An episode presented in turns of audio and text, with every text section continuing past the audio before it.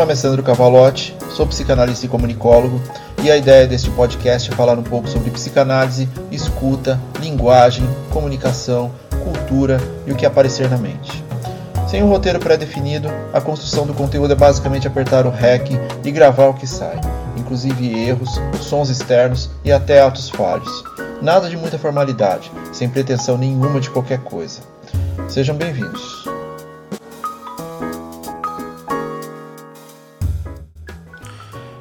Episódio 34 Não fazer absolutamente nada também é produtivo. Algo que ouvimos muito em clínica é o velho não tenho tempo para nada. E uma recorrência dentro da, das sessões de análise. Tem até um outro episódio, se não me engano, 9, que fala sobre isso. Mas muitas vezes o próprio analisando percebe que a não existência do tempo é uma incoerência e que na verdade a fala é sobre frustrações pelas não realizações.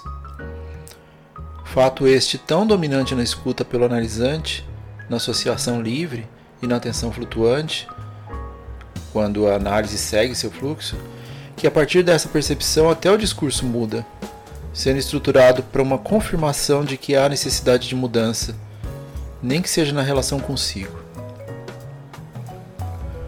Tais não realizações, ou se formos observar por um ponto de vista mais contemporâneo, a relação de sucesso-fracasso que sempre trazemos também por aqui, essa construção de um ideal de eu tão relacionado ao consumo, presença digital, ao Deus engajamento para as novas gerações. Essas não realizações elas geram frustrações principalmente pela nossa relação com o desejo. Indissociáveis no contexto das psicopatologias, a modernidade nos traz cada vez mais novas formas de sofrimento.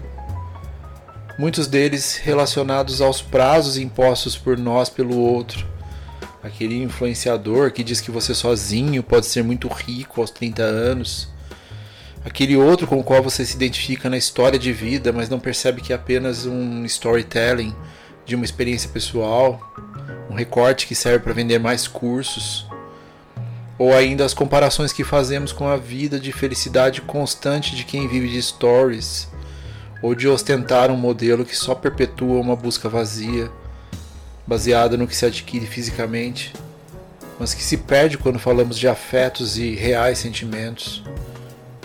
Prazos ou metas que não se concretizam, simplesmente porque se sustentam apenas como satisfação imediata e fugaz, não como uma relação consigo em termos de passado, presente e futuro. Mas não nos enganemos que essa seja uma construção atual, ela só foi atualizada. O sofrer, como toda a experiência humana, foi se transformando junto com os desafios dentro desta humanidade. A cada geração, um formato diferente, uma dor diferente, um mimimi diferente, mas todos relacionados com a busca de quem somos, seja lá o que isso possa significar. Em meados do século XVIII, ocorreu a grande revolução industrial.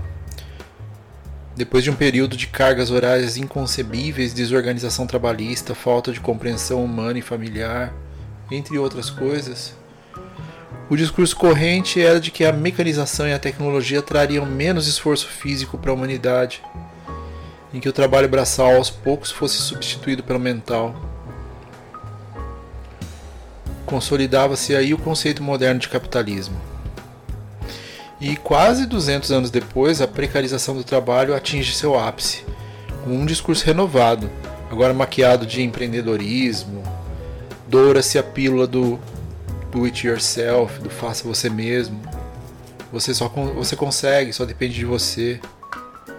E o meu preferido, trabalhe enquanto eles dormem. A revisita histórica é importante porque ela está ligada ao fato de não estarmos tendo tempo. Dentro dessa percepção estão as expectativas, concorrências e metas impostas pelo outro Deus, o mercado, diariamente. Cada uma delas inalcançável. E o discurso midiático é enfático na culpabilidade. Se você fracassou, a culpa é só sua, que não se esforçou o suficiente. Dialética fácil, não é? E a ansiedade cresce, a frustração explode e os traumas adquiridos ao longo de uma vida eclodem, somatizam. Junto com tudo isso, a falta de tempo faz com que busquemos soluções rápidas, paliativas, que dão uma sensação de alívio para o sintoma, mas não olham para as reais motivações que levaram ao estado de não estar temporal. Longe de mim não me preocupar com o sintoma, imprescindível na análise. Mas essa busca de alívio apenas para ele é bastante cansativo e cansa também o analisante. E como entra o não fazer absolutamente nada nesse contexto? É bem mais simples do que parece. É só realmente encontrar tempo para isso. Não encontrar tempo olhando para uma agenda do Google, por exemplo, ou inserindo um tempo naquele planejamento diário onde não há espaço para mais nada porque está tudo preenchido. Aqui tem um outro tema bem interessante a ser abordado por aqui. As pessoas que sentem um prazer enorme em utilizar agendas digitais para sentirem que não tem tempo para mais nada o tempo todo.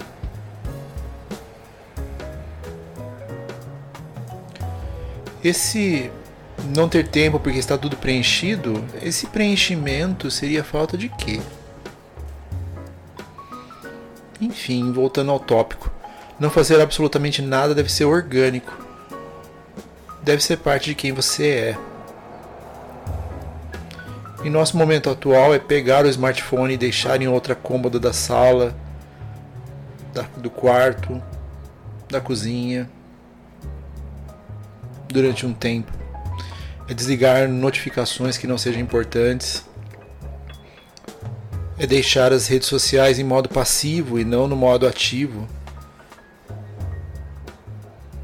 O que significa isso? Não ser um escravo do prazer efêmero de ver a vida dos outros o tempo todo. Encontrar o seu tempo dentro disso, para que você possa olhar aquela rede social quando quiser, não quando ela te obrigue. É poder dar uma volta com o cachorro na rua sem culpa e sem correria, no tempo dele. É ir ao parque, é sair com amigos, é passar tempo em família, é não precisar registrar qualquer encontro com uma imagem que vai se perder rapidinho no feed. É tomar um sol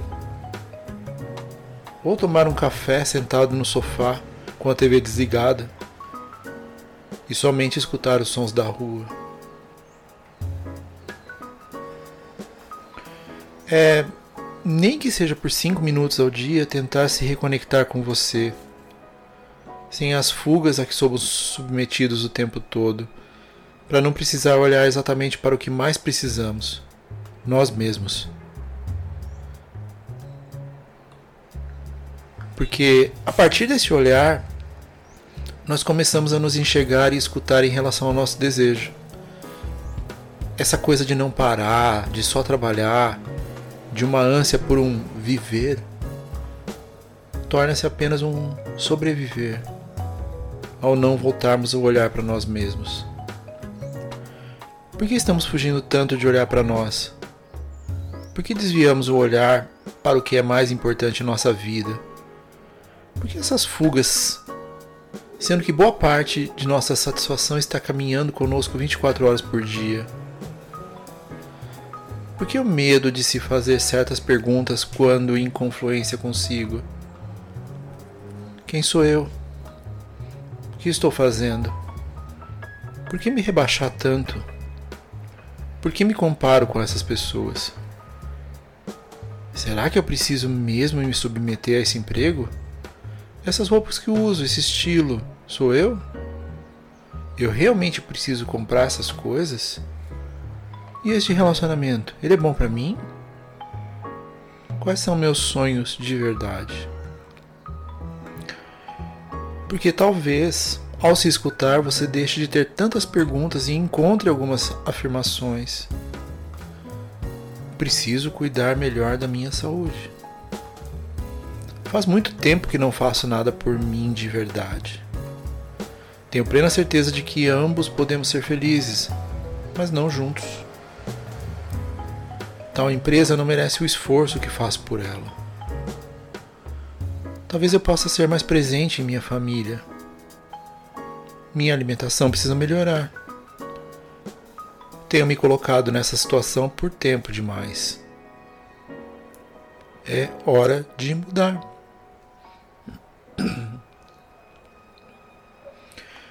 E esse é o ponto dessa fala de hoje.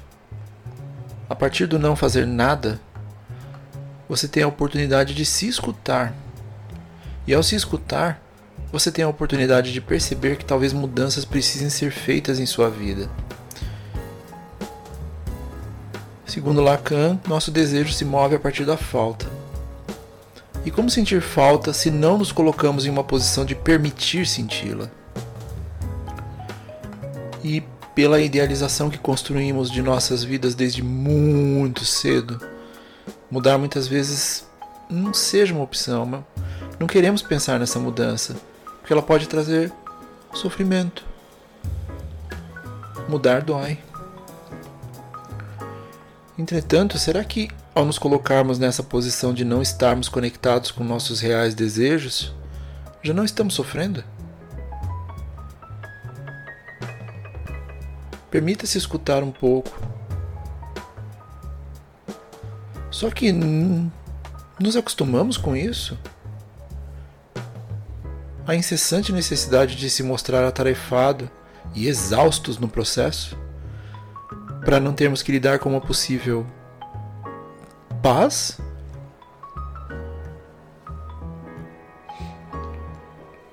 Tudo isso em algum ponto vai gerar uma sensação de vazio não lidar com o que falta em pontos do real, do simbólico, do imaginário, ser privado de não ter as ferramentas que nos permitem desejar, simbolizar com o social em nossos objetos desejantes, frustrações por não lidar com objetos representacionais do nosso querer.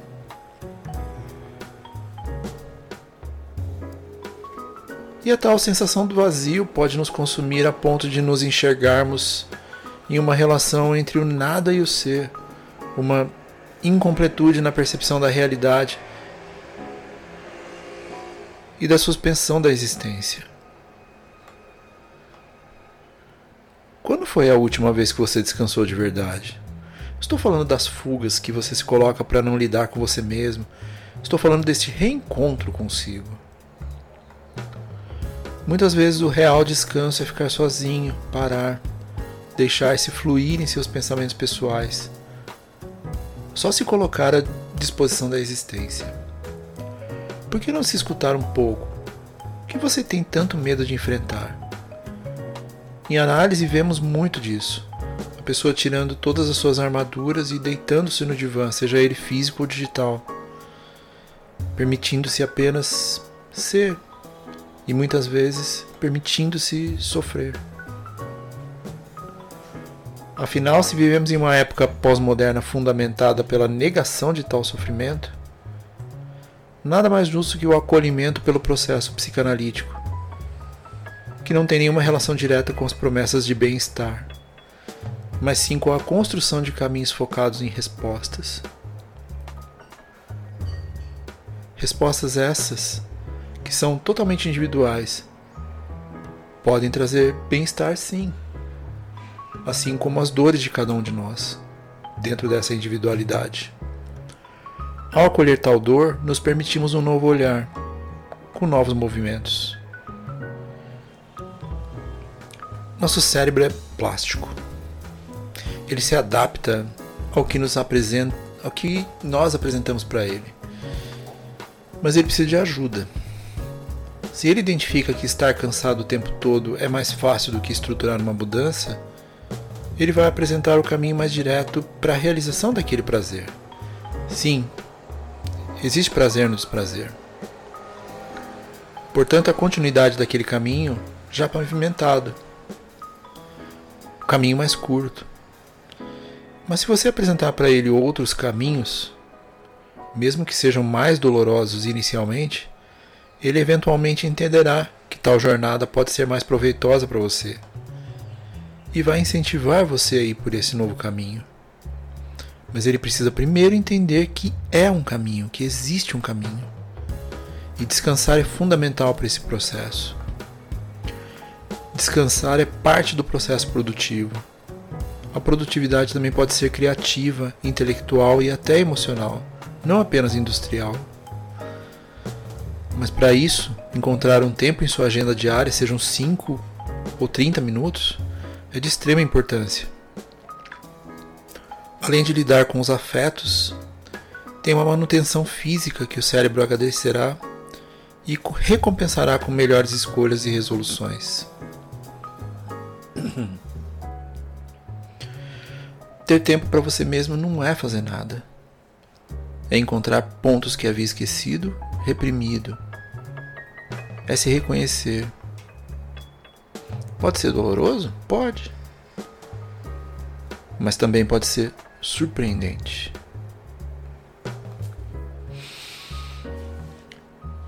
A fala de hoje foi acompanhada por Bluesman, de Baco Exu do Blues.